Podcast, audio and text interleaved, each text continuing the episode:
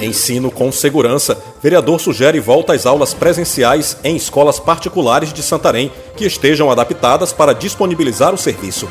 Cortes de energia elétrica após o lockdown repercutem. Parlamentares ficam indignados e moção de repúdio é apresentada. Vereadores aprovam com urgência pedido de ampliação no número de leitos de estabilização no hospital de campanha. Quarta-feira, 24 de fevereiro de 2021, e está começando mais uma edição do Diário do Legislativo Santareno.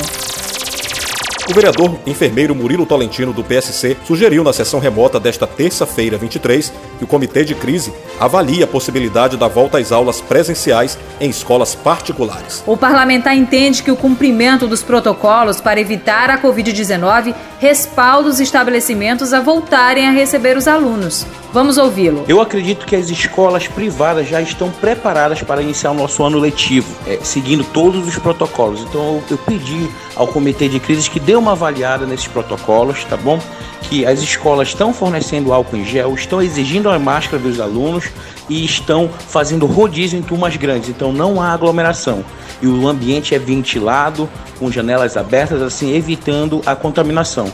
E até porque as crianças graças a Deus, ela não, não evolui com a doença de forma grave, mas se tornam vetores. Por isso que eu acho importantíssimo manter os protocolos com as crianças, porém não ter prejuízo nenhum com a questão do ensino, que ano passado já ficou demais prejudicado. O vereador petista Carlos Martins apresentou um requerimento pedindo o aumento no número de leitos de estabilização do Hospital de Campanha de Santarém.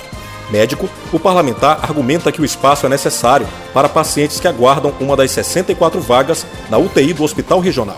A matéria foi aprovada em caráter de urgência para que a prefeitura efetue a ampliação para 10 leitos. JK do Povão, do PSDB, falou da necessidade do município comprar camas, lençóis e cadeiras para acompanhantes no hospital municipal.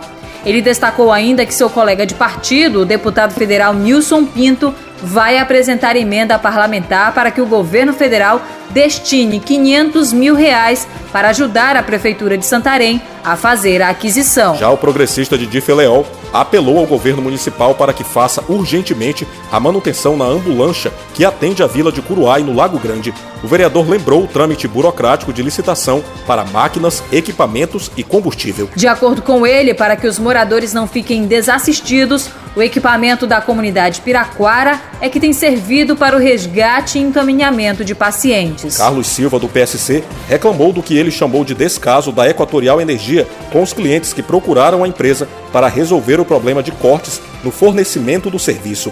Com o fim do lockdown, o procedimento voltou a ser feito e muitos consumidores foram pegos de surpresa, causando aglomeração em frente ao escritório da concessionária. O vereador apresentou uma moção de repúdio pela conduta da concessionária.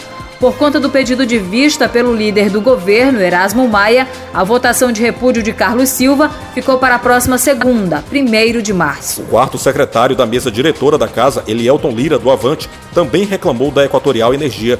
Elielton apontou que a empresa não avisou de que na segunda-feira estaria fazendo os cortes, o que, segundo ele, não deu tempo para o consumidor se regularizar após o fim do lockdown. O líder do governo na Câmara, Erasmo Maia, anunciou a chegada das primeiras 5 5 mil cestas básicas solicitadas pelo prefeito Nélio Aguiar ao Ministério da Cidadania para ajudar famílias em situação de vulnerabilidade durante a pandemia. O parlamentar explicou que foram pedidas 50 mil cestas que serão entregues a quem está cadastrado na Secretaria Municipal de Trabalho e Assistência Social. E o vereador professor Josafá Gonçalves, do PL, pediu pavimentação asfáltica em ruas dos bairros da Interventoria e Santana por meio de requerimentos que foram aprovados por unanimidade pelo plenário da Casa durante a sessão remota desta terça, 23. E você pode continuar antenado nas informações do Poder Legislativo de Santarém no nosso site www.santarém.pa.leg.br e nos nossos canais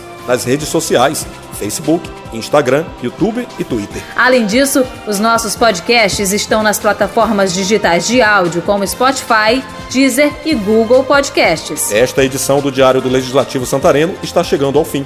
Uma produção da Assessoria de Comunicação da Câmara Municipal de Santarém. Na apresentação, Keliane Tomé. E Jefferson Santos. Edição de áudio, Patrick Pontes. Câmara de Santarém, a Casa do Povo. Rádio Câmara, Rádio Câmara de Santarém.